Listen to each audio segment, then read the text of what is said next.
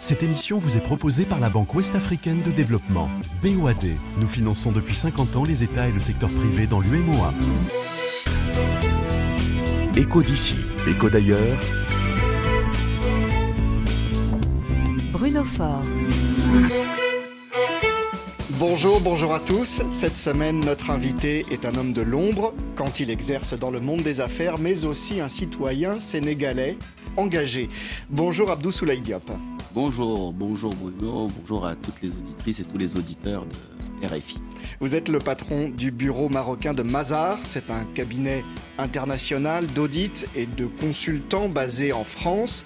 Vous certifiez depuis plus de 30 ans la sincérité des comptes des plus grandes entreprises du continent. Vous prodiguez aussi des conseils à leurs dirigeants tout en travaillant pour certains gouvernements sur euh, des sujets comme la ZLECAF, la, zone de libre-échange ou la gestion de l'après-pandémie de Covid, les questions de développement.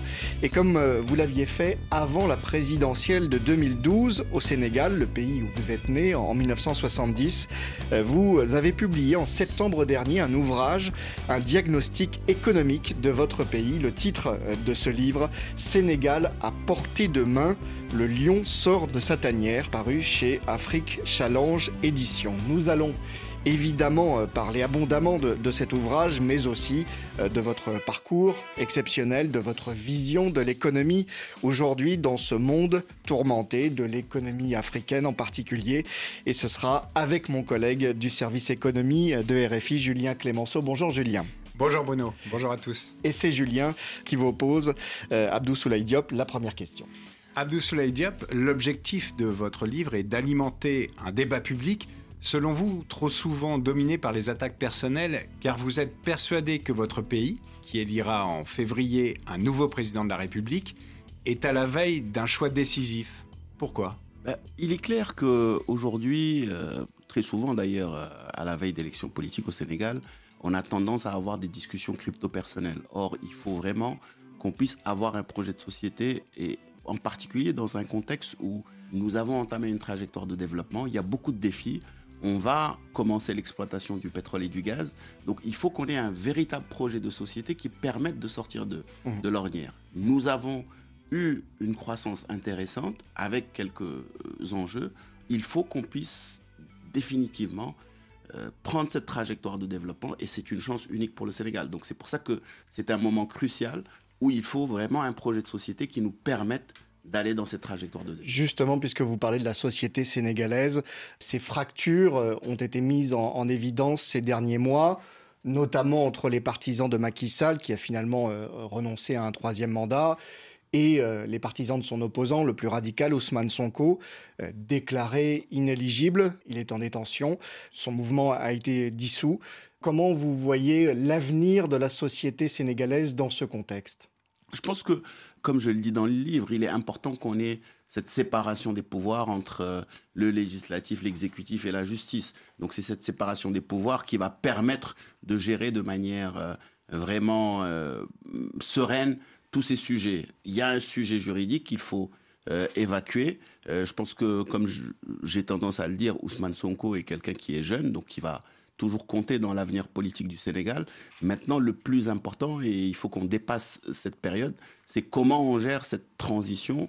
Euh, Macky Sall n'est plus là, il y aura un nouveau président. Comment on fait pour justement apaiser euh, les esprits en ayant une élection pour pouvoir justement construire ce Sénégal de demain. Donc c'est pour ça que j'ai ce discours de dire qu'il faut revenir au débat d'idées, parce que c'est le débat d'idées qui va justement remettre la préoccupation des Sénégalais au centre des discussions et de voir comment construire ce Sénégal qui est pas loin de, de sortir de l'ornière. Donc euh, vraiment, c'est un défi majeur et il faut qu'on discute sur des idées. Julien. Abdou Diab, votre livre, beaucoup l'ont lu comme un programme. Pourquoi vous n'allez pas au bout de la démarche? Pourquoi vous ne faites pas comme votre frère Malik Diop, qui est en politique, qui est euh, vice-président actuellement de l'Assemblée nationale? Ben, je pense que chacun agit à sa manière. Hein. Moi, je veux dire, là où j'apporte plus de valeur ajoutée, c'est dans la conception de programmes. Donc, euh, j'ai décidé de concevoir, ce qui n'exclut pas à l'avenir euh, d'avoir peut-être un engagement plus fort. Mais là, aujourd'hui, pour moi, il était essentiel d'apporter sur la table quelque chose qui peut être euh, vraiment un support pour l'ensemble des candidats. Et ma vision qui permet justement de pouvoir apporter toute cette expertise cumulée pour le Sénégal, parce que je pense qu'il y a des choses très intéressantes à puiser dedans. Vous travaillez pour l'ensemble des candidats, pas pour un candidat? Ben, Pour moi, je travaille pour le Sénégal. C'est-à-dire que mon souci, c'est quel est l'avenir qu'on va apporter à ce pays, hmm. Quel est le futur qu'on va construire pour nos enfants, pour nos petits-enfants c'est pour le Sénégal, c'est pas pour un candidat. Pas, pour, pas pour Amadouba qui a été désigné par Macky Sall pour. C'est pour aucun candidat pris individuellement. C'est disponible euh, et je l'ai partagé avec tout le monde, je l'ai distribué à mmh. tout le monde. Et encore une fois, c'est pour le Sénégal. Et on a entendu euh, que vous n'écartiez pas dans l'avenir un peu plus lointain, éventuellement un engagement politique personnel. Oui, c'est clair, dans l'avenir. Euh, un peu plus lointain, très certainement. Alors justement, avant de poursuivre notre conversation avec vous, Abdou Soulaï Diop, est de parler précisément de vos propositions en termes de développement économique, euh, d'emploi, d'inclusion sociale au, Sénégal et, ailleurs en Afrique euh, aussi. Euh, Julien Clémenceau va retracer une partie de votre parcours avec quelques moments charnières. Un parcours et surtout une enfance hors norme. Abdou Soulaï vous êtes fils d'ambassadeur et c'est au gré de ces affectations que très jeune, dans les années 70 et 80, vous allez découvrir le monde. Tour à tour, vous habitez en Inde, en Malaisie, en Australie, des expériences jalonnées de rencontres uniques avec Indira Gandhi, avec Mohamed Ali ou encore Mère Teresa, qui vous ont profondément marqué. Laquelle, euh, justement, vous a le plus marqué, s'il fallait en choisir une? Une, en tout cas, dans la jeunesse, je pense que je, mets sur le même plan Indira Gandhi et Mère Teresa, parce que c'est beaucoup de symboles. Hein. C'est l'humilité, c'est le don de soi, c'est l'autre, le collectif comme sacerdoce. Hmm. Et je pense que ça, ça m'a, ça m'a beaucoup marqué. Vous les avez rencontrés dans quel cadre? Ben, Mère Teresa, c'est, euh, on était à l'école française et donc quand elle venait à Delhi, on avait beaucoup d'activités. Et quelquefois, on se déplaçait à Calcutta pour des activités sociales. donc il y avait une, un lien fort. Et Indira Gandhi, elle était euh, très proche de mes parents et euh, elle venait quelquefois prendre le thé à, la résidence. Et nous aussi jeunes, étant à l'école française et proche de son bureau, quelquefois, lorsqu'on avait quelques pauses, on allait se, se, promener dans son bureau. Donc il y avait une relation de mm. proximité assez intéressante. Et la suite, c'était en Afrique. Oui, vous avez 15 ans quand, après un intermède d'un an au Sénégal, votre père est nommé au Maroc. C'est là que finalement, une fois adulte, vous décidez de vous fixer tout en gardant un lien très fort avec le Sénégal, notamment avec la région de Kaolack, qui est la région euh, d'origine de, vos parents.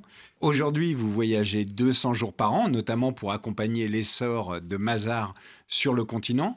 Votre carnet d'adresses reflète l'homme de réseau que vous êtes devenu. On y trouve à la fois un cousin du roi du Maroc, le Sénégalais Maktar Diop, le patron de la SFI, la filiale de la Banque mondiale dévolue au secteur public, ou encore euh, le milliardaire nigérian Aliko Dangote. Cette enfance tout de même privilégiée, extrêmement privilégiée, puis cette vie d'adulte au contact des puissants, est-ce qu'elle vous a pas coupé un peu des préoccupations des Africains, de la majorité des Africains Privilégié, oui, parce que tout le monde n'a pas cette chance de pouvoir voyager à, dès sa tendre enfance, mais on est d'une famille qui est très ancrée sur les traditions, sur les valeurs, sur mm. euh, justement le, le mérite. Euh, et donc, euh, vous savez, nous, quand on était gamin, les vacances, on allait passer les vacances pendant au moins un mois, un mois et demi à, à cultiver la terre, hein, dans les champs, à Guinguinéo, à Kaolack, etc. Donc, c'est quelque chose qu'on a vécu. On a, quand on est en vacances au Sénégal, on est dans la maison de, familiale on mange euh, par terre dans le bol, comme mmh. tout Sénégalais. Et on joue au foot dans la rue. Donc euh, non, coupé non, parce que... Et, comment vous faites aujourd'hui avec vos, fonctions, euh, avec vos, contacts, effectivement, vos relations, pour garder quand même ce lien avec... Eh bien oui, la, population parfois défavorisée. Mais c'est pour, le, pour le voir, pour le vivre. quand j'étais président de l'association, j'organisais régulièrement cette fameuse caravane de l'amitié, de la solidarité en prenant la route de mm, Rabat à Dakar et faire des actions humanitaires à Guinguinéo, à Ganguel Souley, dans les différents villages reculés. Aujourd'hui encore, euh, j'ai des tournois de foot dans certains villages qui sont euh, parrainés par moi-même, où j'assiste chaque année euh, à cette finale. Donc je suis, je suis quand même très lié à ce, ce terroir et donc je continue à avoir ce lien très fort. Hein. Donc Mm. j'ai gardé vraiment. Et ça, c'est familial. hein. C'est pour ça que d'ailleurs, euh, mon frère qui est resté à Dakar est aussi engagé sur le terrain. Et bon, quand on, quand on va chez moi à Dakar, c'est c'est pareil. hein. Tout le monde Mm. mange dans le bol.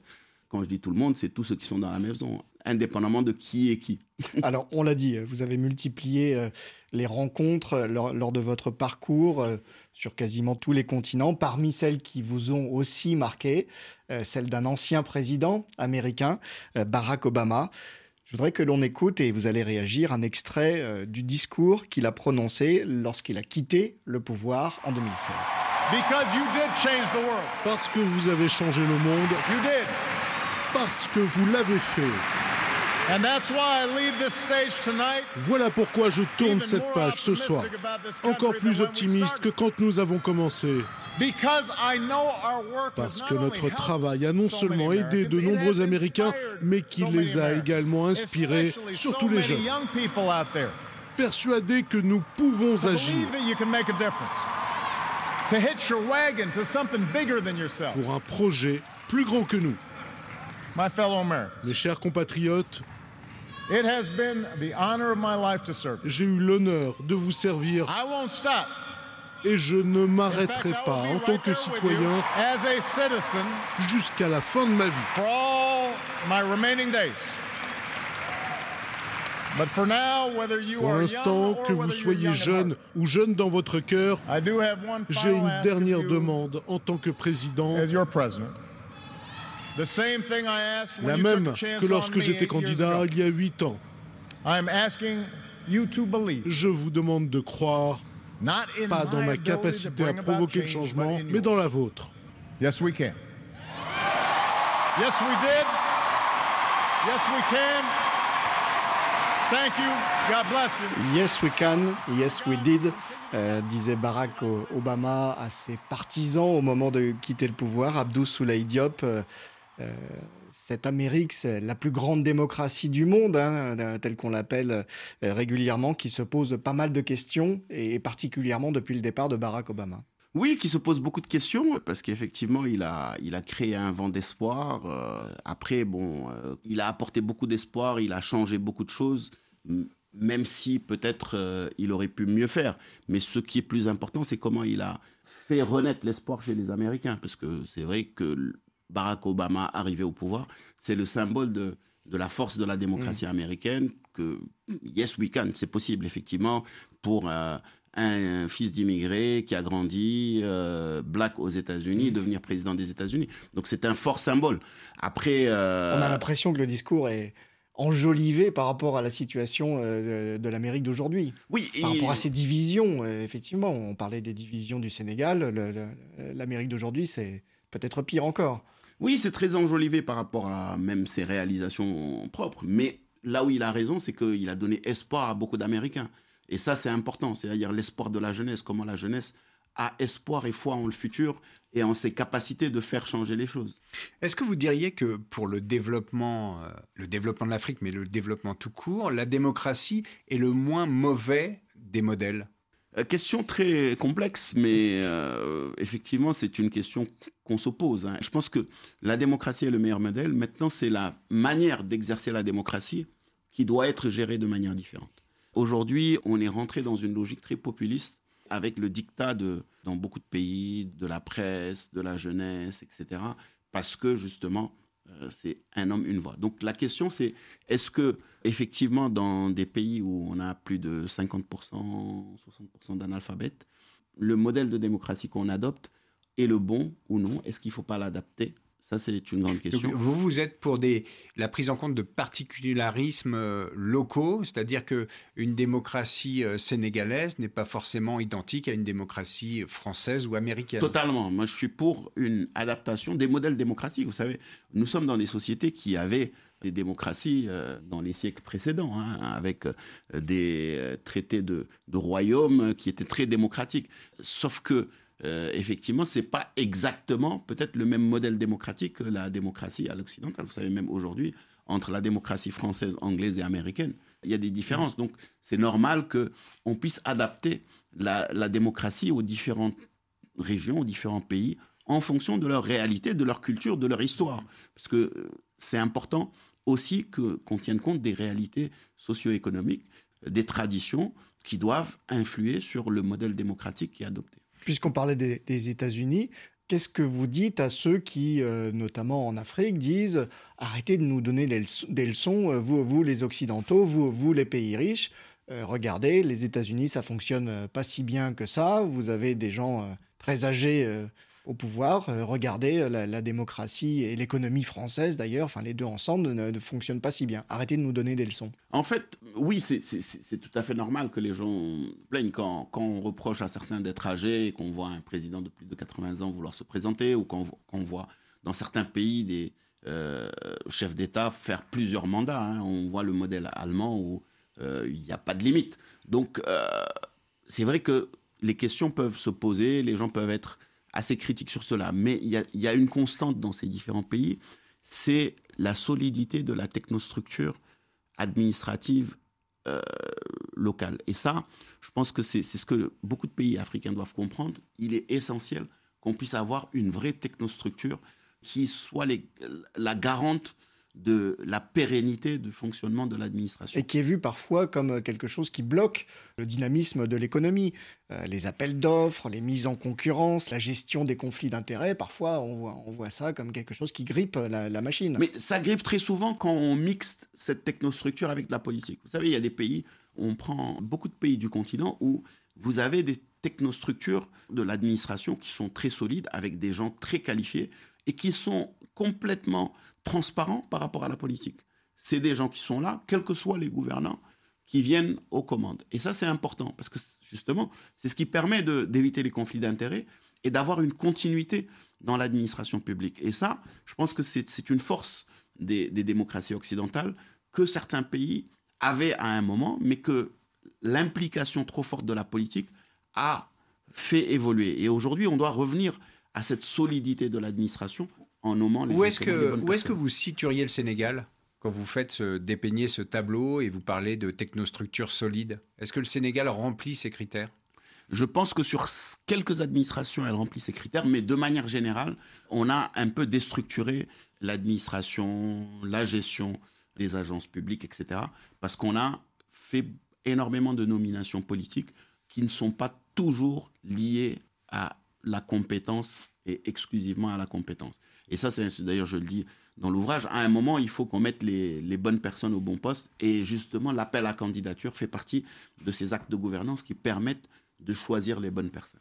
Pour poursuivre sur les liens entre économie et, et politique, à plusieurs reprises, j'ai eu l'occasion de vous demander, après une crise politique grave, si euh, l'économie s'en sortait bien. Et vous m'avez euh, souvent répété euh, business as usual, c'est-à-dire que dans un premier temps, bah, finalement, le commerce, l'économie continuent de fonctionner, euh, même si euh, les euh, structures politiques déraillent.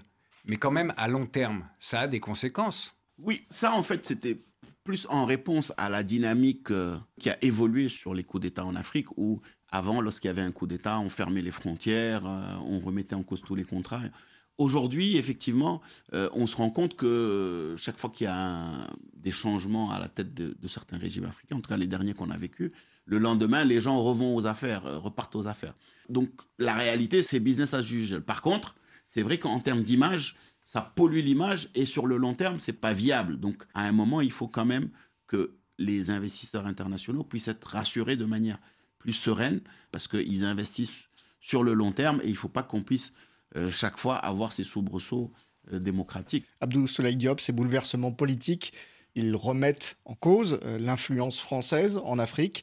Euh, je voudrais que l'on écoute le président Macron. C'était juste après le coup d'État au Niger en juillet dernier. Je dire ici avec beaucoup de clarté que la France condamne absolument, avec la plus grande fermeté, ce coup d'État militaire contre un dirigeant démocratiquement élu, courageux, et qui fait pour son pays les réformes et les investissements dont il a besoin, et que nous accompagnons comme nous avons accompagné son prédécesseur depuis le début.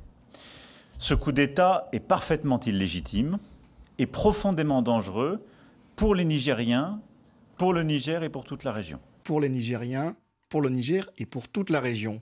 D'autres coups d'État encore à craindre dans des pays de, de cette région ben, J'espère pas. Euh, aujourd'hui, on a besoin de stabilité dans, mm. toute cette région. Et c'est vrai que quand je dis euh, on est à un tournant, aujourd'hui, avec tout ce qui se passe, il est essentiel qu'on puisse assurer la stabilité au moins des pays clés de la région, Sénégal, Côte d'Ivoire, etc. Parce que c'est fondamental.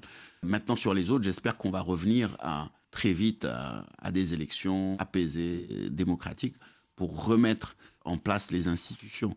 Mm. Mais, mais sérieusement, on n'a on a plus besoin de ça. C'est quelque chose qui pollue la, la, région, qui remet en cause la construction de, de l'intégration régionale. Donc il est essentiel qu'on puisse aller au-delà et aussi que la CDAO fasse preuve de plus de retenue sur les sanctions pour pouvoir mm. justement permettre de progressivement remettre en place. Elle s'est emballée euh, trop vite, la CDAO, en prononçant euh, des sanctions, en menaçant d'une intervention militaire au Niger? Ben, Je pense qu'elle est dans son rôle, sauf que euh, on dit oui, dans les textes, la conséquence d'un coup d'État, c'est les sanctions. Mais bon, on ne doit pas appliquer les textes de manière systématique. On doit analyser le contexte. Et aujourd'hui, le contexte est que on est dans des zones fragiles, avec beaucoup de terrorisme. Et donc, fermer les frontières, c'est condamner les populations à aller vers euh, le trafic des matières euh, auprès des terroristes. Parce que là où ils vont acheter la nourriture, là où ils vont acheter les cigarettes, euh, c'est chez les trafiquants, parce qu'on ferme les frontières. Donc, il faut ajuster, je pense, les mesures en tenant compte des réalités du moment. Et effectivement, peut-être que la CDAO est allée trop vite sur les sanctions. Abdou Soulaï Diop, est-ce que vous diriez que la, France a une part de responsabilité dans ces événements? Sa présence militaire, les prises de position de son gouvernement, la persistance de l'utilisation du franc CFA sont autant de points sur lesquels se cristallisent les critiques. Est-ce que Paris doit réviser son logiciel? Je dirais que Paris a un peu perdu à un moment effectivement le logiciel de compréhension des dynamiques africaines. C'est-à-dire que euh, c'est vrai que pendant quelques années, il y a eu beaucoup de, recentrage euh, vers d'autres régions et euh, on a perdu, en tout cas, les, les, personnes qui connaissaient profondément l'Afrique et qui avaient ce, ce, logiciel de décodage.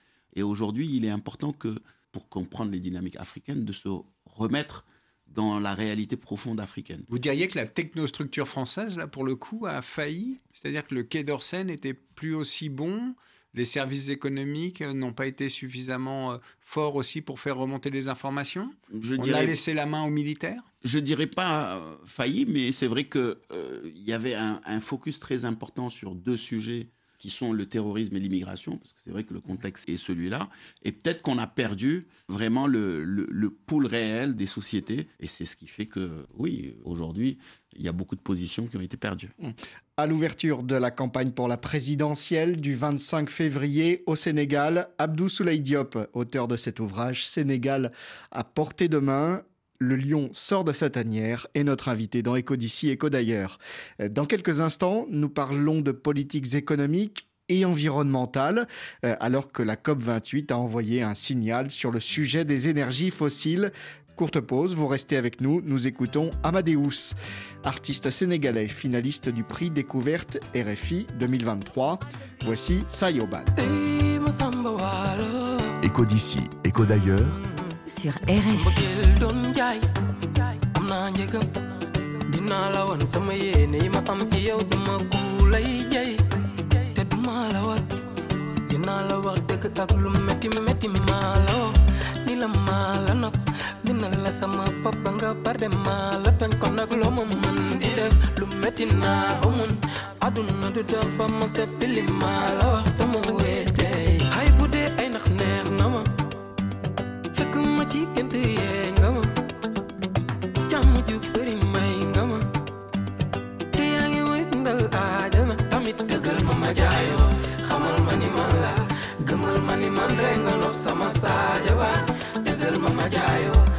Yoban, le Sénégalais Amadeus, finaliste du prix découverte RFI 2023, euh, remporté par la rappeuse congolaise Jessie B. Euh, nous retrouvons à présent notre invité, Abdou Souley Diop, pour parler de son livre, Programme sur le Sénégal, à quelques semaines de la présidentielle. Abdou Soleil Diop, la préservation de l'environnement. On en vient à votre ouvrage, plus précisément, est l'une de vos grandes préoccupations. Comment fait euh, un pays comme le Sénégal quand, euh, dans le même temps, il fait euh, du moteur de son développement l'intensification de l'exploitation des ressources minières, de la pêche, du pétrole On a besoin de produire du ciment, c'est aussi une industrie très, très importante. voilà, comment est-ce qu'on fait pour concilier les deux aujourd'hui? Oui, c'est tout le grand défi de l'approche environnementale sur les pays qui doivent construire leur développement et qui doivent rattraper leur retard infrastructurel. Je pense qu'aujourd'hui, c'est un grand défi pour le Sénégal.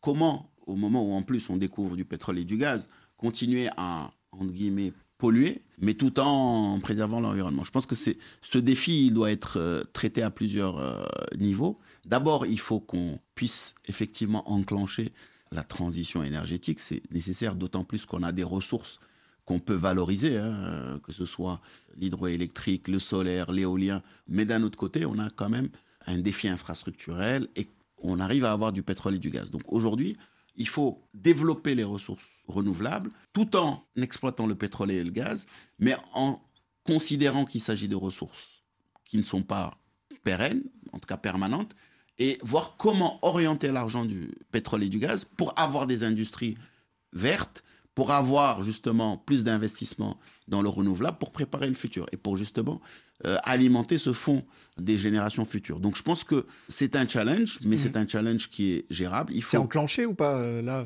sur les dernières années au Sénégal? Oui, c'est enclenché parce que au-delà des, des, le mix énergétique est enclenché parce que on a beaucoup investi dans des centrales solaires. Il y a un, un processus qui est enclenché. Maintenant, il faut qu'on travaille plus sur la préservation de l'environnement, sur l'économie circulaire, pour créer une vraie économie autour de la transformation des déchets. Il y a encore du travail à faire et il faut qu'on puisse avoir un vrai suivi. Pour le moment, il y a un conseil présidentiel du gaz et du pétrole pour pouvoir justement euh, définir comment on utilise ces ressources pour faire du green sur d'autres activités et pour justement alimenter ce fonds pour les générations futures. Est-ce qu'il n'y a pas quand même un risque avec ce pétrole que le secteur des hydrocarbures attire tous les investissements, renforce euh, le recours aux importations, et puis vous, vous en avez parlé, euh, que la gouvernance ne puisse être assurée jusqu'au bout, parce que ça va faire beaucoup, beaucoup d'argent, beaucoup de devises. C'est le grand défi, hein. c'est encore une fois, c'est pour ça que j'insiste pour dire qu'on est dans un tournant. La manière avec laquelle on va exploiter ce pétrole et de gaz va être essentielle pour le développement du Sénégal.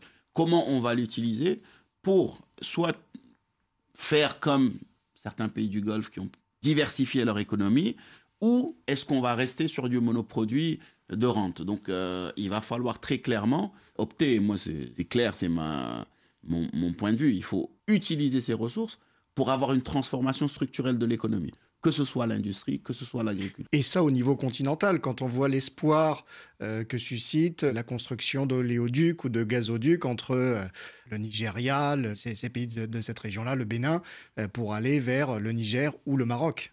Oui, tout à fait. Aujourd'hui, de toute façon, ces ressources-là doivent être des facteurs d'intégration régionale. Il faut qu'on réfléchisse beaucoup à cette intégration régionale et qu'on aille au-delà des souverainetés individuelles. Et aujourd'hui, oui, typiquement, le projet de gazoduc est un élément qui va permettre d'alimenter cette coopération entre ces 13 pays du Nigeria jusqu'au Maroc. Et il faut qu'on puisse faire plus de projets d'intégration régionale, avoir plus de partage de ces ressources entre les différents pays et aujourd'hui utiliser ces ressources à bon escient. Tout à l'heure, on parlait du projet. Aujourd'hui, il faut que le gaz serve à transformer le phosphate pour en faire de l'engrais. Et c'est comme ça qu'on va justement leverager sur les ressources. Une des difficultés dont on ne parle pas beaucoup, sur lesquelles les autorités communiquent peu, c'est aussi les négociations avec les majors pétrolières qui sont sur ces projets, notamment là, pour le Sénégal, on peut parler de, de BP. Ce sont des négociations qui sont dures, sont des compagnies qui ont des euh, compétences que n'ont pas les États. Et on voit par exemple que la note de l'entrée en exploitation euh, du grand gisement partagé avec la Mauritanie augmente de manière considérable. Ça fait l'objet de négociations très fortes. Les États n'ont pas la main sur les majors. Donc on dit le Sénégal va exploiter son gaz, mais là on attend toujours l'entrée en exploitation, la facture augmente et les négociations se durcissent. C'est clair que ce point-là, soulève plusieurs sujets. hein. Le premier sujet, effectivement, c'est lié à la capacité des États à négocier. Mais aujourd'hui, ces majors sont accompagnés. Les États aussi peuvent se faire accompagner. Tout est une question de gouvernance. Il y a des acteurs euh, qui ont la compétence de pouvoir accompagner des États dans leurs négociations, dans leurs discussions. Aujourd'hui, je prends notre exemple, a des équipes euh, oil and gas qui accompagnent un certain nombre d'États dans les discussions sur les coûts pétroliers, sur les contrats de partage. Donc il faut que les États puissent mobiliser les experts comme les grandes majors pétrolières pour les accompagner dans cette dynamique. Il y a la, la technostructure où il faut amener les bonnes personnes, mais il y a aussi se faire accompagner. Par... Et ça aussi, c'est une question de gouvernance, parce que c'est un secteur où la gouvernance est clé, sinon ça dérape. Et encore une fois, pour faire le lien avec l'environnement, c'est vrai que euh, souvent on dit que tout ce pétrole et ce gaz africain est exploité par les majors qui viennent des pays qui eux-mêmes poussent les pays africains à moins exploiter leurs ressources. Donc il y a un paradoxe euh, mondial qu'il faut traiter et qui fait que il faut gérer de manière convenable la transition énergétique tout en exploitant au mieux ses ressources. La cohérence entre les intérêts des entreprises et ceux des États. Euh, vous avez commencé à parler d'agriculture. Vous dites que le Sénégal est un pays profondément agricole. Et pourtant, il y, y, a bien du retard qui a été pris. Exemple, euh, l'arachide. Oui, c'est un pays profondément agricole, mais il euh, y, y, a du retard pris à différents niveaux. Premier niveau sur la gouvernance du secteur, où effectivement on a beaucoup tergiversé, il y a eu beaucoup de changements d'hommes et la mise en place des institutions. Deuxièmement, sur la modernisation de l'agriculture, les politiques publiques qui ont été mises en place n'ont pas permis de moderniser l'agriculture, n'ont pas permis d'aller vers de l'agrégation qui est aujourd'hui un modèle qui est reconnu et qui marche dans, dans, dans beaucoup de pays. Ensuite, on n'a pas poussé vers le shift des cultures vivrières vers les cultures à plus forte valeur ajoutée. On n'a pas mis en place toutes les dynamiques qui permettent de gérer l'eau de la manière la plus optimale pour justement permettre une et agriculture. Et pourtant, il y en a de l'eau. Il y en a, il y en a énormément. Et souvent, je cite l'exemple du Maroc qui n'a pas d'eau, qui arrive à faire une agriculture euh, qui est un modèle en Afrique. Et en contrepartie, on est dans une situation où... Mais on... comment vous expliquez ce, ce paradoxe, euh, cette difficulté à mettre en place de réelles politiques sectorielles? Là, en l'occurrence, on parle d'agriculture. Bruno le disait, pour l'arachide, ça a été euh, la Sonacos, donc l'entreprise euh, sénégalaise qui gère ce secteur, en tout cas qui, qui produit euh, de l'huile et achète des arachides. Ça a été tantôt privé, tantôt public. On a l'impression que rien ne marche. Il y a plusieurs facteurs qui jouent. Il y a le fait qu'il y a des politiques à long terme qui sont souvent faussées par des enjeux électoraux à court terme et qui fait qu'à chaque fois, on change les règles du jeu parce qu'il y a un vivier électorale qui est là. Donc la stabilité dans les politiques publiques. Donc ça, c'est important. Deuxième chose, c'est aussi les choix des politiques publiques. On, est dans des économies quasi monoproduits. Bon, c'est vrai que l'arachide a fait vivre pendant un moment, mais après, euh, vous créez une société huilière, mais vous mettez pas en place tous les dispositifs qui permettent d'assurer l'approvisionnement en graines et les graines sont vendues au plus offrant. Donc finalement, la société huilière n'a plus la matière première pour tourner. Si en plus euh, il y a un problème de compétitivité, donc forcément l'acteur privé qui est là ne joue plus son jeu, donc vous passez à la nationalisation. Donc il y a un vrai sujet de cohérence des politiques publiques et de stabilité et de long terme dans les politiques publiques qui ont fait que les choses ont changé. Et bien sûr, on n'a pas fait le shift de la modernisation et de la transformation. Et ça aussi, c'est un élément qui, malheureusement, a fait que la valeur ajoutée agricole euh, n'y est pas. Et donc, forcément, le paysan ne se retrouve plus. Il émigre vers les villes. Vous avez évoqué euh, l'agriculture marocaine. On va parler euh, du pays où vous travaillez. Le Maroc présenté comme un des modèles économiques en, en, Afrique, malgré un certain nombre de difficultés. Euh, écoutons un extrait d'une allocution du roi Mohamed VI. Euh, C'était en juillet dernier à l'occasion de la fête du trône. Cher peuple, les répercussions de la crise mondiale, conjuguées à des années de sécheresse successives au niveau national, ont contribué au renchérissement du coût de la vie et au ralentissement de la croissance économique. Aussi, nous avons orienté le gouvernement pour qu'il adopte les mesures nécessaires afin d'atténuer leur impact négatif sur les franges de la population et les secteurs les plus touchés et d'assurer l'approvisionnement des marchés en produits de base. Aujourd'hui, alors que des signes d'un recul progressif des tensions inflationnistes commencent à se préciser à l'international, il est urgent pour nous de faire preuve de sérieux pour instaurer un climat de confiance et saisir les nouvelles opportunités. Le but est de renforcer la relance et la résilience de l'économie nationale. La relance de l'économie marocaine et un fort accent mis sur l'action sociale. Mohamed VI, euh, lors d'un autre discours en 2019, euh, prenait un nouveau modèle de développement pour le Maroc basé sur davantage d'inclusion, justement. Quel bilan peut-on en faire aujourd'hui? Bah, disons qu'aujourd'hui, le nouveau modèle de développement est en cours de mise en œuvre. Hein. C'est lancé en 2019, euh, les rapports fin 2021, euh, le gouvernement mis en place juste après. Donc on est en, phase de mise en œuvre. Mais en tout cas, il y a, eu un historique, un historique avec l'initiative nationale de développement humain qui a été lancée euh, une dizaine d'années plus tôt. Ensuite, avec le, tout ce qui a été fait sur l'économie sociale et solidaire. Donc on voit de plus en plus d'inclusion même s'il y a encore beaucoup de défis, mais il y a beaucoup de régions qui progressivement sortent de la pauvreté. Là, le tremblement de terre a pointé du doigt un certain nombre de régions qui étaient encore défavorisées. Donc il y aura une action privilégiée qui va être menée. Donc je pense que ce nouveau modèle de développement a vocation à apporter plus d'inclusion et à surtout réduire les inégalités parce qu'elles sont fortes.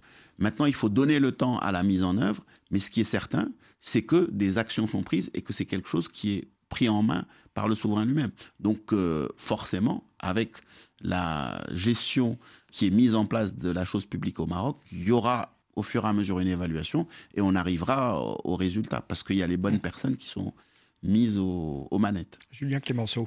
Abdou Diop, quand l'Afrique euh, se questionne sur sa trajectoire de développement, elle regarde aussi du côté de l'Asie. La Corée du Sud et la Côte d'Ivoire avait des PIB comparables jusqu'au début des années 70.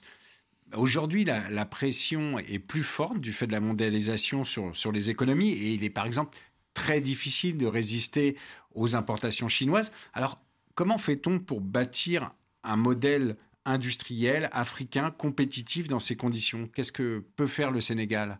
Bah, Pour bâtir un modèle compétitif, il y a plusieurs choses.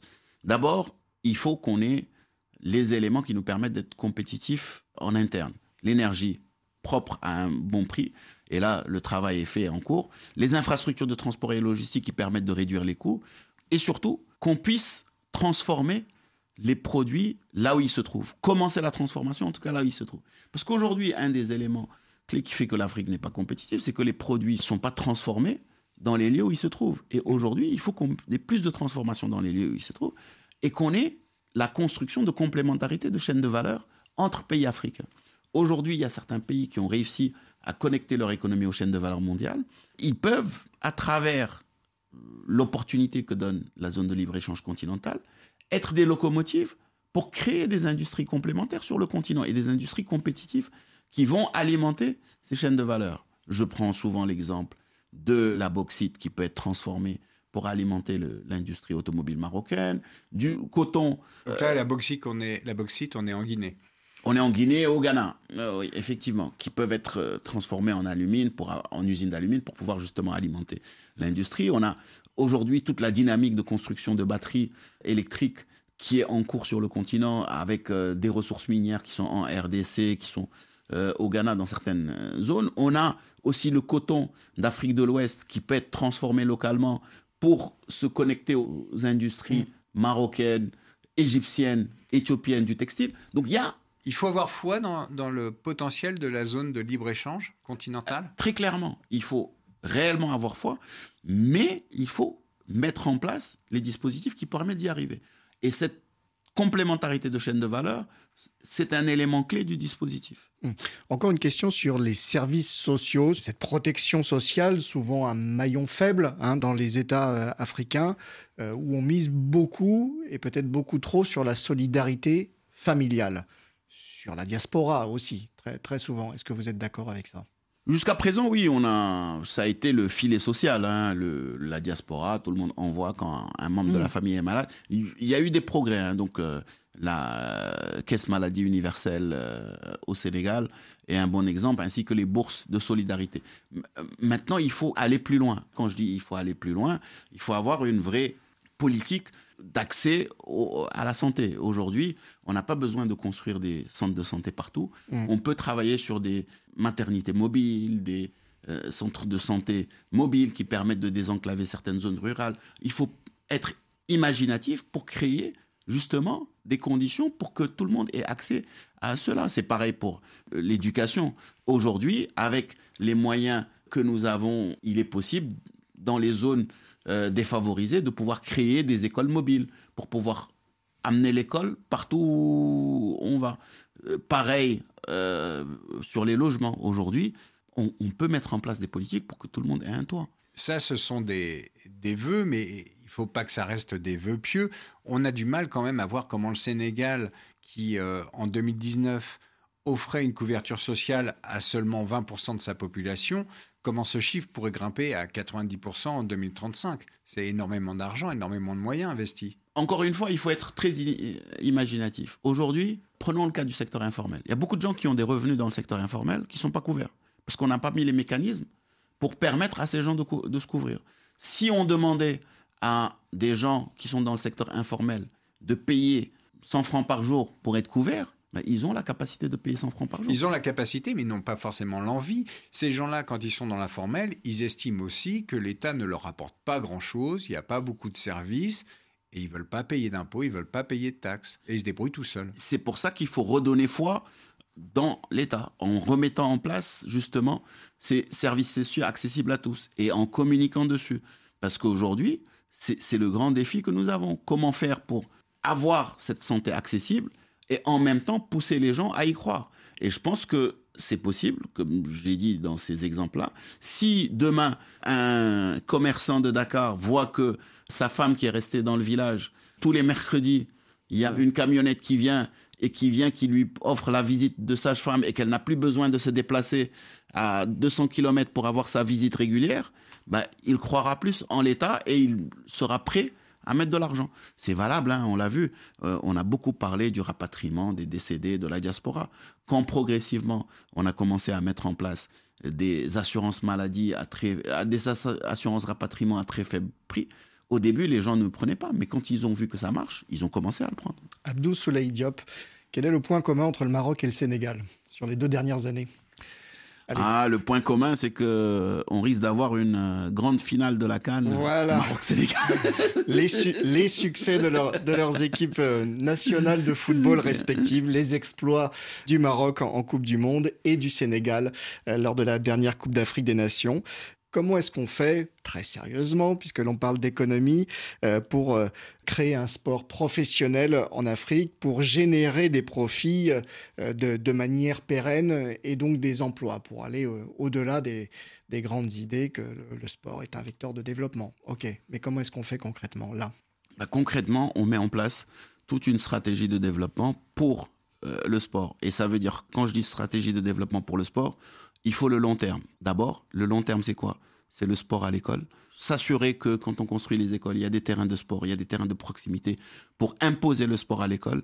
Et ce sport à l'école, le sport scolaire et universitaire est le vivier qui doit permettre d'alimenter les grandes écoles. Ça, c'est un premier point. Deuxième élément, une vraie professionnalisation de tous les sports qui sont vecteurs de médiatisation, d'engagement euh, social. Aujourd'hui, par exemple, au Sénégal, la lutte est un sport qui est hyper médiatisé, mais pas suffisamment valorisé sur le plan économique. Bien sûr, encadrer tout cela avec des fédérations et des techniciens qui sont à même de les développer et mettre en place de vrais acteurs économique en charge de développer ce sport. Et quand vous avez des infrastructures en face, parce qu'il faut aussi des infrastructures, les confier à des gens qui sont à même d'en faire des vrais facteurs de, développement économique.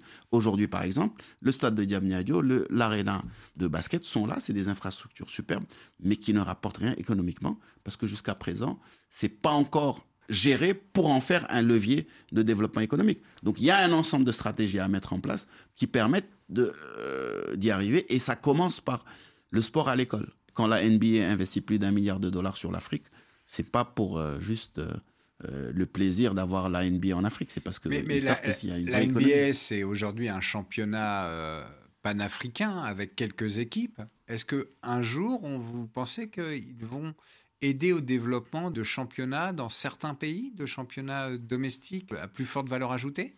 Non, je pense que c'est pas la NBA n'est qu'un élément qui peut être catalyseur. C'est-à-dire que aujourd'hui, le basket dans les différents pays africains peut être plus attractif parce que les gens savent que s'ils sont champions, ils vont aller jouer à la NBA Africa League, à la Basketball Africa League.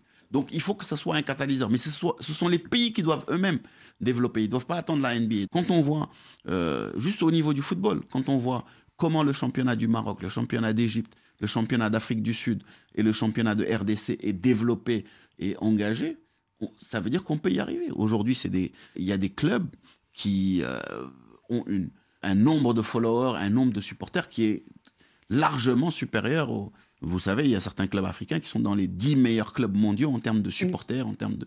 Donc aujourd'hui, il faut que les, les, États mettent en place de vraies politiques publiques pour considérer le sport, mais pas que le sport, mais aussi les industries culturelles et créatives, comme véritable levier de développement. Et si on le met dans la stratégie, comme le plan de développement agricole, on fait un plan de développement des industries culturelles sportives, on va y arriver. Bon, si vous réussissez pas en politique, vous serez le patron d'un des grands clubs de, Casablanca ou, de, Dakar. Abdou Soleil Diop, vous aimez aussi la musique euh, et l'un des artistes sénégalais les plus connus dans le monde, Ismaël Lo, tout le monde connaît Tajabon, tube mondial, euh, repris euh, ici par l'orchestre Cyril Laine, dirigé par François-Xavier Roth.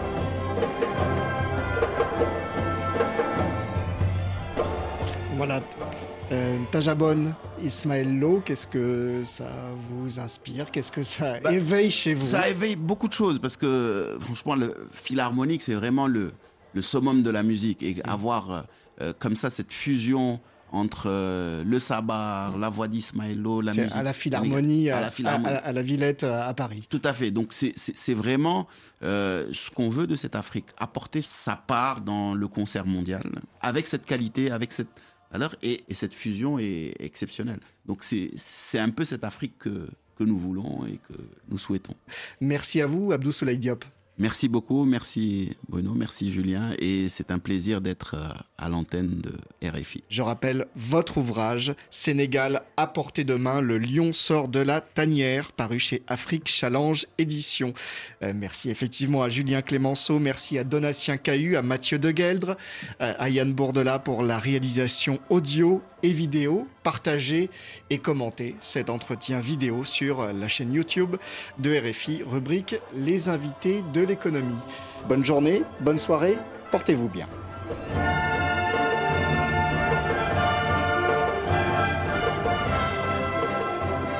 Cette émission vous a été proposée par la Banque Ouest-Africaine de Développement, BOAD. Nous finançons depuis 50 ans les États et le secteur privé dans l'UMOA.